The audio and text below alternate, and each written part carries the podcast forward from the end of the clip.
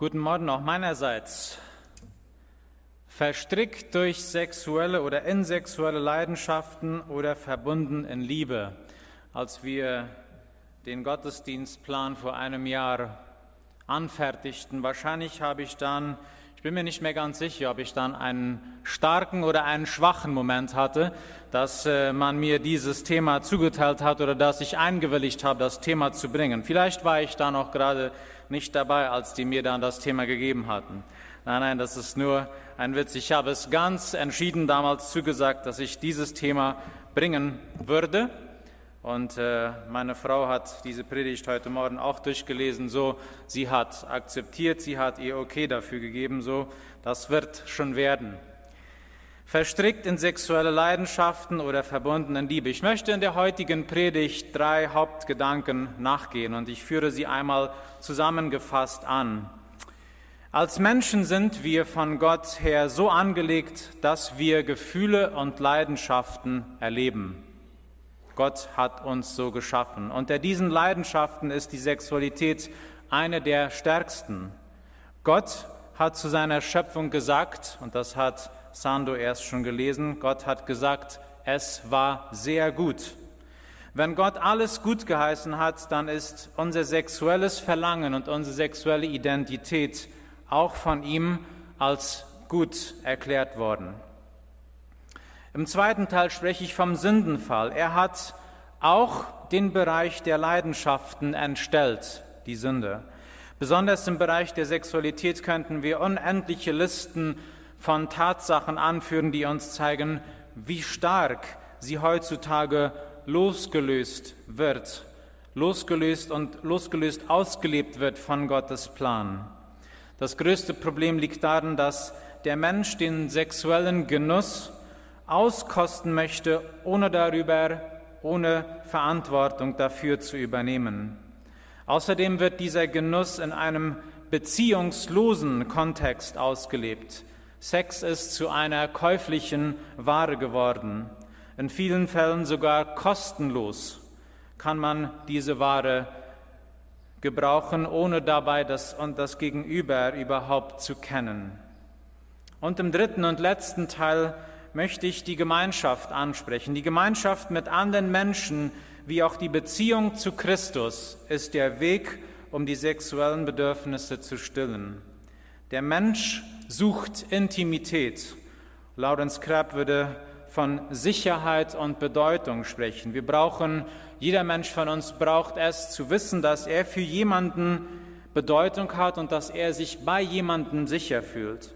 Er sucht eine tiefe emotionale Verbundenheit mit anderen Menschen.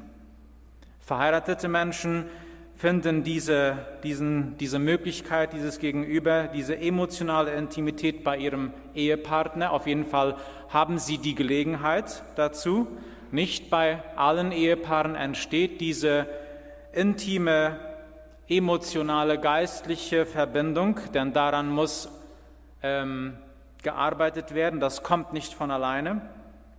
Nicht verheiratete Menschen, Singles, sind aufgefordert, bedeutungsvolle, emotional intime Freundschaften aufzubauen und auch da wird dieses Bedürfnis gestillt. Warum tun wir uns schwer, über Sexualität zu reden, besonders als Christen und in der Gemeinde? Und ich führe dazu einige Gründe an. Erstens, in christlichen Kreisen ist Sexualität ein Tabuthema. Man spricht nicht darüber einfach, weil man nicht darüber spricht. Das war schon immer so. Und wenn man darüber spricht, dann vielleicht eher in einem witzigen Unterton. Das Thema wird auch als Privatsache behandelt. Meine Gedanken, meine Überzeugungen, meine Versuchungen, meine Art und Weise, wie ich mit meiner Sexualität umgehe, darüber braucht kein anderer etwas zu wissen und es geht auch niemanden etwas an. Niemand braucht sich da einmischen. Ein dritter Grund. In der heutigen Zeit wird Sexualität immer mehr zu einer billigen Ware. Das hatte ich erst auch schon erwähnt die man sich erwerben kann. Man sieht sie als ein rein körperliches Vergnügen an, das man äh, sich einfach äh, gönnen darf, wo man kann und wie es einem gerade passt. Sie wird nicht so verstanden, wie Gott es sich gedacht hat, nämlich als tiefer Ausdruck von Liebe und Treue in einer gesicherten Beziehung. Sexualität wird grundlegend auch als etwas ja, Schlechtes und Schmutziges gesehen. Das christliche Bibelverständnis, oder vielleicht sollten wir sagen eher die christliche Tradition, hat lange Zeit vermittelt, dass sie ein begrenzter Segen ist. Natürlich geht es nicht ohne sie, denn wir sollen ja die Welt bevölkern, aber ansonsten ist Sexualität eher eine Gefahr als ein Geschenk Gottes. Sexuelle Vergehen bei Christen sind oft und vielleicht auch noch heute mit Schrecken verbunden. Man hat Angst dabei, eventuell ertappt und bloßgestellt zu werden. Äh, die disziplinären Verfahren im Rahmen der Gemeinde hat Menschen tief verwundet. Und das Ganze hat bei den Christen in diesem Thema mehr Hemmungen als Freiheit gebracht. Und diese letzten zwei Gründe, die ich genannt habe, dass äh, es eher mit etwas Schmutzigem verbunden wird und auch diese, diese Angst, äh, ertappt zu werden bei Christen, diese zwei Gründe haben letztendlich auch dazu geführt, dass Sexualität mit Angst irgendwie verbunden wird. Es hat zu einer Angst geführt.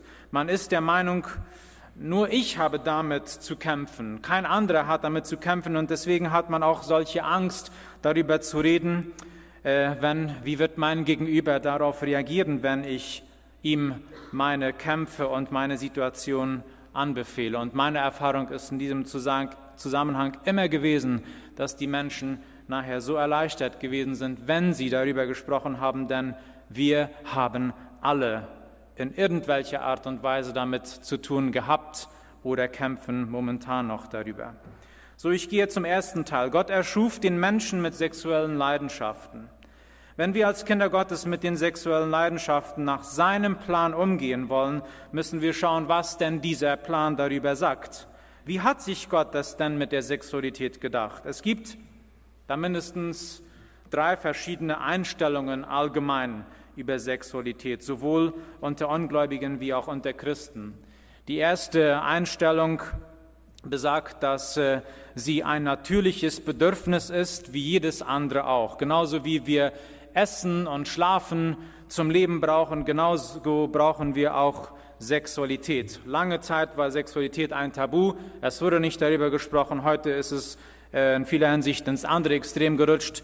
Die Allgemeinheit glaubt, äh, wir brauchen genauso wie wir Hunger nach Essen haben, wie wir schlafen müssen, brauchen wir Sex und der muss einfach gestillt werden. Und dafür gibt es ja auch genug Rezepte, es gibt genug Geschmäcker und Küchen und jeder kommt da auf seine Kosten. Genauso wie es äh, schädlich und unmöglich ist, überhaupt monatelang ohne Essen und Schlafen zu leben, genauso unmöglich ist es auch, dass wir dieses Bedürfnis nicht ausleben. Eine zweite Sicht, eine zweite Einstellung äh, über Sexualität bringt sie mit etwas Schmutzigem und Verwerflichem im Zusammenhang. Dieses Verwerfliche, dieses Schmutzige hat ihre Wurzeln in der griechischen Philosophie und diese Philosophie besagt ganz einfach, dass alles, was mit unserem Körper zu tun hat, was mit unserem materiellen Sein, mit unserer materiellen Identität zu tun hat, ist minderwertig und schmutzig. Es ist der niedrige Teil des Menschen, alles, was mit dem Körper zu tun hat. Das Geistige, das Rationale und Denkende oder nicht materiale Teil am Menschen, das gehört zum höheren Teil des Menschen. Und das ist, worauf wir eigentlich aus sein sollten. Diesen Teil sollten wir mehr entwickeln was wir mit unserem Körper machen, ist dann auch zweitrangig und es ist dann auch egal, ob wir uns dann auch in verkehrten sexuellen Begegnungen und so weiter äh, mit einlassen, denn es hat ja keinen Kontakt, es hat keine Beziehung zu unserem rationalen, geistigen äh, Sein und deswegen können wir uns da auch erlauben, was immer wir wollen. Eine dritte Einstellung zur Sexualität ist eher eine äh, moderne, würde ich mal so sagen. Es und diese letzte Theorie, diese Theorie besagt, dass Sexualität etwas mit meinem ganz persönlichen äh, Selbstausdruck zu tun hat. Wir sprechen heute sehr viel von, wir, jeder Mensch muss er selber sein und äh, wir wollen alle zu uns finden und wir wollen alle Erfüllung und Selbstverwirklichung in unserem Leben erleben und da ist die Sexualität mit eine ein Thema, das ich nur ganz eben persönlich selber entscheide, wie ich damit umgehe, ob ich sie innerhalb einer Ehe und Familie auslebe oder nicht. Das ist meine persönliche Entscheidung. Von diesen drei Sichten, von diesen drei Theorien, welche meinen wir ist der Bibel am ganz nächsten? Vielleicht würden wir glauben, dass diese zweite Auffassung, nämlich dass Sexualität etwas Minderwertiges und eher Schmutziges ist, würden wir glauben, dass das in der Bibel wohl verankert ist, dann liegen wir total daneben. Denn äh, das Bild der Sexualität in der Bibel ist ein ganz anderes. Es ist etwas Wunderbares, es ist etwas Schönes, wie die Bibel es darstellt. Und dazu haben wir schon auch den Text von Sandor gehört. Gott schuf die Menschen nach seinem Bild, er schuf sie als Mann und Frau und er sagte, seid fruchtbar und vermehrt euch. Diese zwei Verse sind gefüllt von Sexualität. Zuerst wird ganz klar zwischen Mann und Frau unterschieden. Und dieser Unterschied hat offensichtlich mit dem Geschlecht zu tun. Weiter wird ihnen der Auftrag gegeben, fruchtbar zu sein. Und wir wissen ja alle, was damit gemeint ist und wie das geht. Diese Verse aus dem Schöpfungsbericht legen nahe, dass unsere geschlechtliche Identität als Mann und Frau ein Geschenk und ein Segen Gottes sind. Der Geschlechtsverkehr ist ein tiefer Ausdruck unserer sexuellen Identität. Ich werde jetzt hier ein PowerPoint einmal anstrahlen. Yes. Dieser Vers aus 1. Mose 4, Vers 1 sagt, und Adam erkannte seine Frau Eva und sie ward schwanger. Nun, äh, ein Glück ist das nicht ganz so einfach, ja, dass wir nur jemanden erkennen brauchen. Dieses Wort erkannt ähm, wird in Luther, in der Lutherbibel gebraucht. Neuere Übersetzungen schreiben da, er schlief mit Eva. So, es gibt dann schon ein klares Bild, worum es da ging. Aber dieses Wort erkennen, das Luther braucht, im Hebräischen heißt es Yada, ist aber viel, viel mehr und viel reich, reicher und beinhaltend bedeutend mehr als nur das zusammen zu schlafen. In diesem Wort steckt sozusagen Gottes Absicht mit der intimen körperlichen Begegnung zwischen Mann und Frau. Und ich möchte euch mal diese Worte vorlesen. Und diese, ganz, diese ganzen Worte, die ihr da jetzt auch auf der Slide seht, all dieses bedeutet erkennen und all dieses geschieht oder kann geschehen, wenn Mann und Frau sich intim begegnen.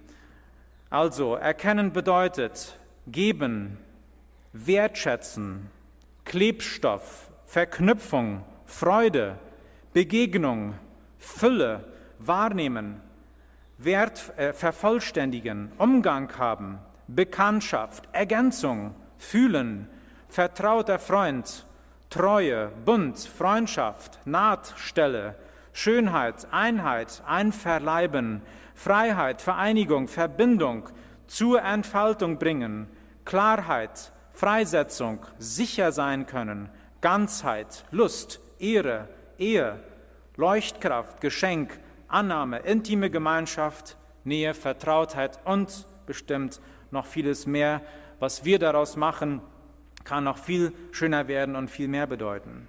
Wenn wir nun all diese Aspekte anschauen, die Gott mit Sexualität in Verbindung bringt, entsteht ein wunderbares, beinahe traumhaftes Bild. So viel hat sich Gott dabei gedacht. Tim Keller schreibt in seinem Buch Ehe, dass das Christentum wahrscheinlich die Religion ist, die am Leib freundlichsten ist. Die Bibel und die Bibel ist das Zeugnis davon. Der Mensch als Ganzes mit seinem körperlichen Aspekt wird im Schöpfungsbericht als gut erklärt. Und im Neuen Testament lesen wir, dass der Heilige Geist in unserem Körper, in unserem Körper, der auch Sexualität ist. In diesem Körper nimmt der Heilige Geist Wohnung. Habt ihr mal darüber nachgedacht? Gott nimmt in uns, in diesem Körper Wohnung, denn er liebt es, diesen, hat diesen Körper geschaffen und da möchte er Wohnung äh, nehmen. Die Bibel sagt aus, dass Gott auch die Sexualität erschaffen hat und am Anfang einem Mann und einer Frau sie als Geschenk erleben ließ. Die Bibel spricht auch in Form von großartigen Liebesgedichten über die sexuelle Leidenschaft und Begegnung. In Sprüche, nein, das habe ich jetzt nicht, in Sprüche 5, die Verse 18 und weiter schreibt, ähm, schreibt Salomo, denn deine Frau soll gesegnet sein. Freue dich an ihr, die du geheiratet hast, als du jung warst. Sie ist wie eine liebliche Gazelle, wie ein anmutiges Reh. Und was danach kommt, das dürft ihr gerne zu Hause lesen, Sprüche Kapitel 5. Gott erlaubt Sex in der Ehe nicht nur, sondern er gebietet es sogar. Wenn wir 1. Korinther 7, Vers 3 lesen, schreibt Paulus da, der Ehemann soll sich seiner Frau nicht entziehen. Dasselbe gilt für die, Ehe, für die Ehefrau ihrem Mann gegenüber. Natürlich ist das nicht als Druckmittel hier jetzt äh, gedacht, sondern eher, dass das in einem geschützten Rahmen so sein soll. Tim Gaddard in seinem Buch Verantwortlich Leben widmet dem Thema Sexualität ein ganzes Kapitel und er hält fest, dass Geschlechtsverkehr nach Gottes Plan mindestens drei wichtige Aspekte enthält und nicht nur einen. Wir sind vielleicht der Meinung, dass er nur, dass Geschlechtsverkehr nur dazu da ist, dass wir Kinder erzeugen, dass wir Familien erzeugen und dadurch die Menschheit weitergepflanzt wird. Das ist eines. Denn Kinder sollen in einem geschützten Rahmen entstehen. Der zweite Aspekt der Sexualität ist, durch Geschlechtsverkehr wird die Beziehung zwischen Mann und Frau vertieft. Ganz natürlich konnten Adam und Eva ihre Gemeinschaft, ihr Einswerden, ihr nackt miteinander sein genießen, ohne sich dabei schämen zu müssen. Und ein dritter Aspekt der Sexualität ist, diese intime Beziehung symbolisiert die tiefe Beziehung zwischen Gott und den Menschen. Die Ehe ist ein Bild der Beziehung zwischen Gott und seinem Volk. Ehebruch wird immer wieder als Symbol für Untreue gegenüber Gott benutzt. Und die Liebe zwischen Mann und Frau illustriert die Liebe zwischen Jesus und seiner Gemeinde. Das lesen wir in Epheser 5, 30 und weiter. Aufgrund dieser drei fundamentalen biblischen Aspekte kann man mit Recht behaupten, dass Geschlechtsverkehr und Sexualität außerhalb der Ehe nicht in Frage kommen. Eins werden ist immer der zweite Schritt, nachdem ein Mensch Vater und Mutter verlässt, was wir sozusagen mit der Eheschließung vergleichen könnten. Zuerst Ehe, dann Sexualität. Wir halten also fest in diesem ersten Teil, Gott hat Sexualität und Geschlechtsverkehr geschaffen und für gut geheißen. Er hat uns mit diesem Bedürfnis als Menschen ausgerüstet und möchte, dass wir es ausleben. Gerade weil Sexualität einen so hohen Stellenwert für Gott hat. Er hat ihn, für ihn ist dieser Aspekt so heilig und so wichtig und aus dem Grund ist es ihm darum zu tun, dass wir ihn in einem geschützten Rahmen ausleben. Und dieser Rahmen ist die Ehe, welches eine Bundesbeziehung ist zwischen Mann und Frau. Was ist denn nun geschehen? Warum haben wir in der Welt so viel ähm, Negatives mit Sexualität? Warum bringen wir so viel Negatives äh, in Verbindung damit? Was ist geschehen? Warum wird sie so missbraucht? Wenn ich die sexuelle Leidenschaft und Lust nur als Selbstzweck behandle und sie nur genieße, losgelöst vom Rahmen, den Gott dafür geschaffen hat, dann wird sie zur Suche nach Lust und sie wird zu einer Sucht und sie nimmt mich gefangen. Ich verliere die Kontrolle darüber und werde von ihr dominiert und trage im Nachhinein verheerende Folgen mit mir. Gerhard beschreibt es so, als Menschen neigen wir ständig dazu, Gottes Geschenke auszunutzen.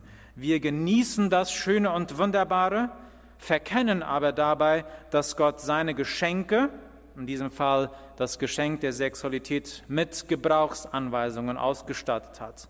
Damit erhalten bleibt, wozu er sie erdacht hatte.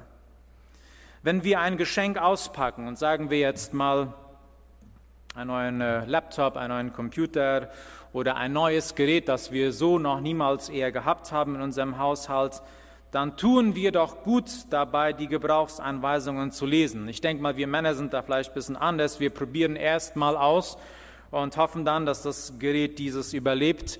Und äh, dann, äh, wenn wir dann irgendwann am Ende unserer Weisheit sind, dann lesen wir irgendwann auch mal dieses feingedrückte, diese feingedrückten Gebrauchsanweisungen. So hat sich das Gott nicht gedacht. Er möchte, es ist ihm darum zu tun, dass wir erst die Gebrauchsanweisungen lesen. Schließlich können wir das Geschenk nicht mehr so genießen, wie Gott es sich wünscht, gewünscht hat, wenn wir es nicht tun. Gott hat Sexualität als Geschenk gedacht, das wir genießen dürfen. Dieses Geschenk darf aber nur ausgepackt und genossen werden, wenn wir die volle Verantwortung dafür übernehmen. Die Bibel unterscheidet ganz klar zwischen Sex in der Ehe und Sex außerhalb der Ehe. Und dieses letzte nennt sie Unzucht. Davon spricht Paulus besonders in seinen Briefen.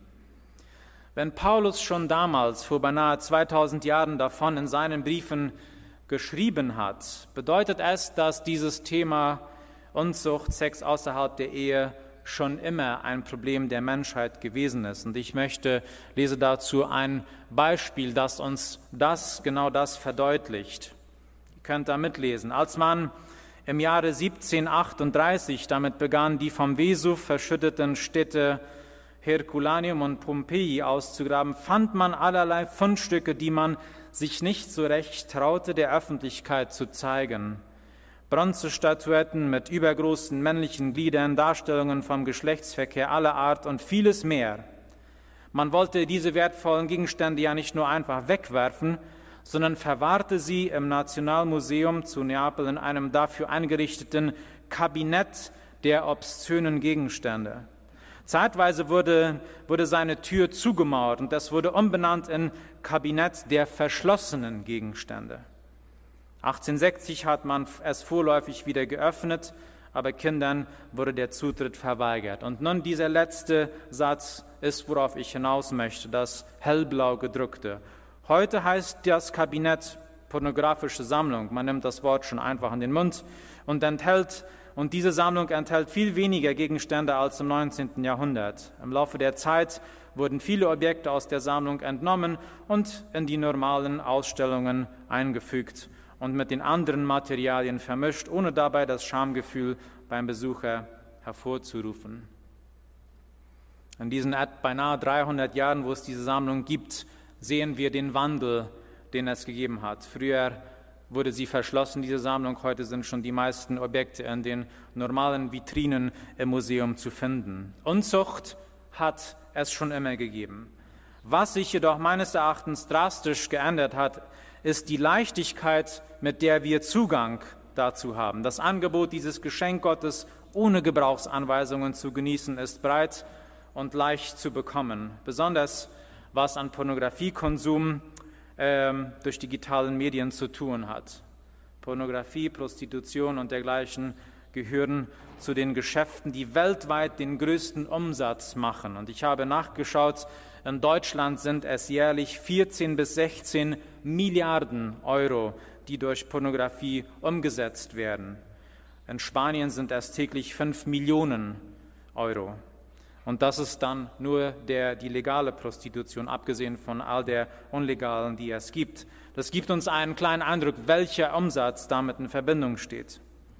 Paulus schreibt in 1. Äh, Thessalonicher 4, 3 bis 8 folgende Worte.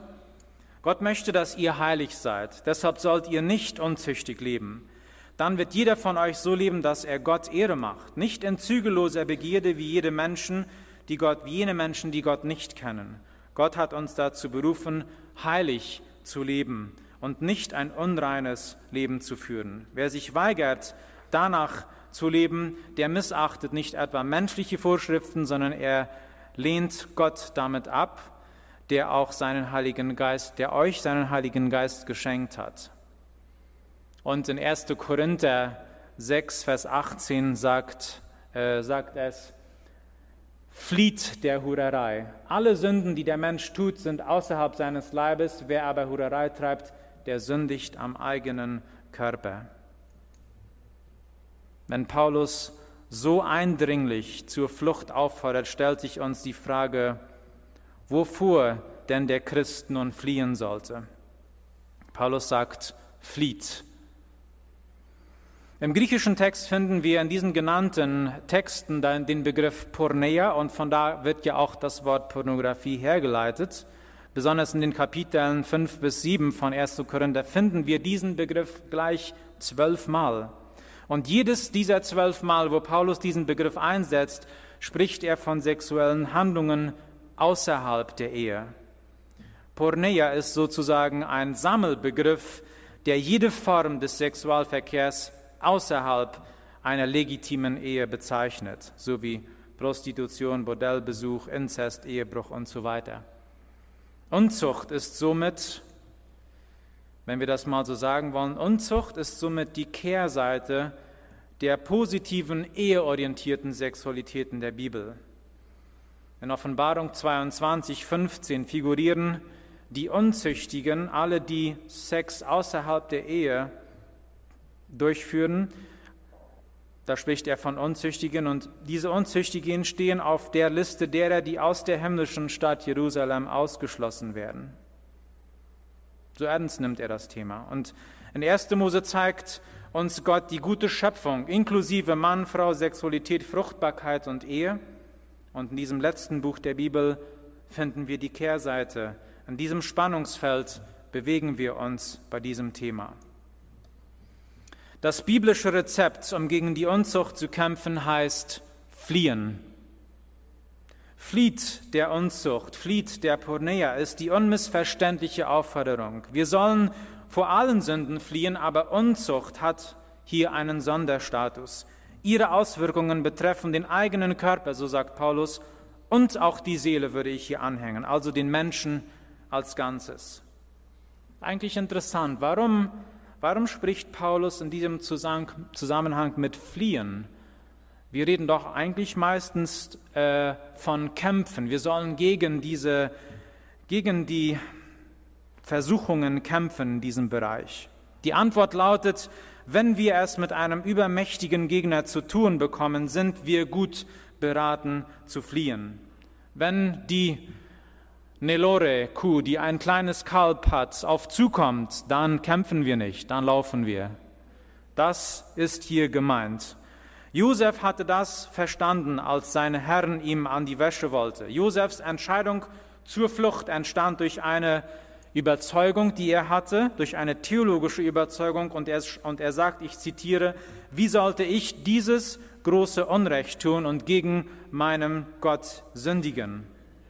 Weil wir der sexuellen Versuchung alleine nicht gewachsen sind, müssen wir ihr aus dem Weg gehen, müssen wir fliehen. Ich komme zum, äh, ja, ich komme zum Schluss, zum letzten Teil.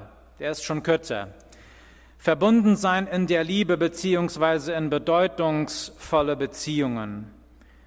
Wie gehen wir nun als Christen mit der Spannung um, die, von der ich eben gesprochen habe? Zum einen Gottes Plan, Gottes wunderbarer und schöner Plan mit Sexualität als ein Geschenk, das im Rahmen der Ehe ausgelebt werden soll. Und zum anderen die Welt mit ihren vielfältigen Angeboten Gottes Geschenk außerhalb des gesteckten Rahmens zu genießen. Nun, die Überschrift der heutigen Predigt enthält schon die Antwort. Verbunden in Liebe, das ist das Gegenstück zur Verstrickung in sexuelle Leidenschaften. Verbunden in Liebe und zwar mit anderen Menschen und mit Christus. Verheiratete Christen sollten jetzt eigentlich Bescheid wissen. Sexualität darf und soll in der Ehe aus Gottes, als Gottes Geschenk entdeckt und gelebt werden. Dazu ist das, dazu ist das ganz Wichtigste jedoch die Beziehung zwischen den Ehepartnern. Denn, denn nur wenn echte, bedeutungsvolle und hingebende Liebe da ist, nur dann kann Sex zu einem vollständigen Genuss werden. Und ich möchte aber auch zu den verheirateten Christen sagen, dass intime, bedeutungsvolle Freundschaften sehr wichtig sind, um mit diesem Thema fertig zu werden. Zum einen, weil wir dadurch Verbindung schaffen, weil wir einen Rahmen haben, wo wir uns austauschen dürfen, auch zu diesem Thema, und weil wir diese intimen Freundschaften mit Menschen aus unserem gleichen Geschlecht brauchen. Wenn du jetzt, wenn du Single bist und du möchtest und hast beschlossen, dein Leben nach dem biblischen Konzept der sexuellen Enthaltsamkeit zu leben, dann wird das kein einfacher Weg sein. Und ich bin mir sicher, die Singles, die unter uns sind, wissen, wovon ich rede, besser als wir Verheirateten. Trotzdem möchte ich euch zwei Hinweise mitgeben. Suche die Liebe Jesu und eine starke Beziehung zu ihm in deinem Leben. Sex und Ehe ist nicht alles und wird oft überbetont. Sex in der Ehe kann letztendlich aber auch nicht unseren ultimativen Wunsch nach Gemeinschaft füllen. Ich möchte diesen Satz wiederholen. Das Intimleben, Sexualität in der Ehe kann auch nicht mal in der Ehe unseren ultimativen Wunsch nach Gemeinschaft füllen. Deshalb, deshalb ist er ja auch nur ein Vorgeschmack, ein Abglanz der leidenschaftlichen und völligen Hingabe zwischen Christus und seiner Gemeinde. Erinnere dein Herz immer wieder daran, dass Ehe und Sex nicht in der Lage sind, dein Bedürfnis nach der großen Erfüllung zu stillen. Erst dann, wenn ich Christus von Angesicht zu Angesicht sehen werde, wird dieses riesengroße Loch in meinem Herzen, das die Sünde in einem jeden von uns hinterlassen hat, gefüllt werden. Und der zweite Hinweis, baue bedeutungsvolle Beziehungen, suche Gemeinschaft mit anderen ledigen Menschen deines Geschlechts, wie auch des anderen Geschlechts. Das ist erlaubt und es ist gut. Und in diesem Sinne begrüße und beglückwünsche ich die Initiative der Jugendarbeit mit diesen Treffen von 20 plus, wo äh, besonders die etwas äh, älteren Jugendlichen eingeladen sind und auch die jungen Ehepaare. Das ist der Rahmen, wo sie sich begegnen können. Bei diesen Beziehungen soll es natürlich nicht nur darum, soll es nicht darum gehen, Partner zu suchen, aber man sollte auch nicht Angst davor haben. Wichtig ist auch der Kontakt von Singles zu Ehepaaren und Familien. Und hier möchte ich uns Verheiratete, die wir auch Familie haben, einen Aufruf machen, dass wir als Verheiratete und Familien diese Leute ganz besonders und ganz bewusst Gemeinschaft mit ihnen suchen, dass wir ledige Singles in unsere Familien, in unsere Freundeskreise mit hineinlassen. Ich schließe. Sexualität ist ein persönliches und intimes Thema. Und von daher ist es auch verständlich und gut, dass wir mit diesem Thema respektvoll umgehen und dass wir respektvoll und umsichtig davon reden. Leider rutschen wir dadurch oft in den anderen Graben des totalen Schweigens. Wir reden überhaupt nicht darüber. Und worüber denn reden wir nicht? Man redet doch, man redet doch über solche Themen nicht, die etwas Heimliches, Düsteres und Belastetes mit sich bringen. Ich meine, dass die Gemeinde diesen geschützten und respektvollen Rahmen bieten kann, wo wir über dieses Thema reden können. An welchem öffentlichen Raum in der Gesellschaft sollten wir denn darüber reden, wenn es nicht die Gemeinde ist? Und wenn wir diese Lektion in den nächsten Wochen auch in den Hauskreisen durchgehen, dann wünsche ich euch viel Mut dazu, dass ihr, dass ihr euch mitteilt, dass ihr euch öffnet. Vielleicht ist es wichtig, dass man sich für diese Lektion auch in Frauen und Männer aparte äh, trifft, um einfach auch über dieses Thema nachzudenken und zu reden. Lasst uns abschließend beten. Jesus, danke für deinen wunderbaren Plan, den du uns anvertraut hast. Du hast es dir perfekt gedacht. Und äh, es ist unser Wunsch, es ist unser Streben, dass wir diesem Plan immer näher kommen. Und in diesem Thema, das wir heute behandelt haben, Jesus, fülle du uns äh, mit deinem Geist, mit, deinem, mit deiner Kraft. Äh, du weißt und du kennst an jeden von uns, welche Gedanken, welche Erfahrungen wir gemacht haben, welche Versuchungen, welche Ängste wir auch in Verbindung bringen. Und Herr, mögest du uns die Offenheit schenken, uns auch in der Gemeinde als Geschwister zu begegnen und in einem geschützten, intimen Rahmen auch äh, über diese Herausforderungen zu reden, Vater. Ich bitte dich für die verheirateten Paare, für die Ehen in unserer Gemeinde, dass auch hier diese deine gottgewollte Idee der Sexualität so ausgelebt wird, dass sie dir Ehre bereitet und dass sie uns als Ehe Leute stärkt. Und für die Singles, Vater, bete ich, dass sie den Mut haben, ähm, Beziehungen aufzubauen, intime freundschaftliche Beziehungen aufzubauen, bedeutungsvolle Freundschaften, wo man auch diese, ähm, wo man auch diese, wo diese Verbindung entsteht, wo man sich mitteilen kann und wo man Verbindung und Bedeutung erleben kann. Danke, Jesus, für äh, diese Zeit, die wir über dieses Thema nachdenken dürfen und mögest du uns auch weiterhin segnen, wenn wir darüber äh, nachdenken und reden. Amen.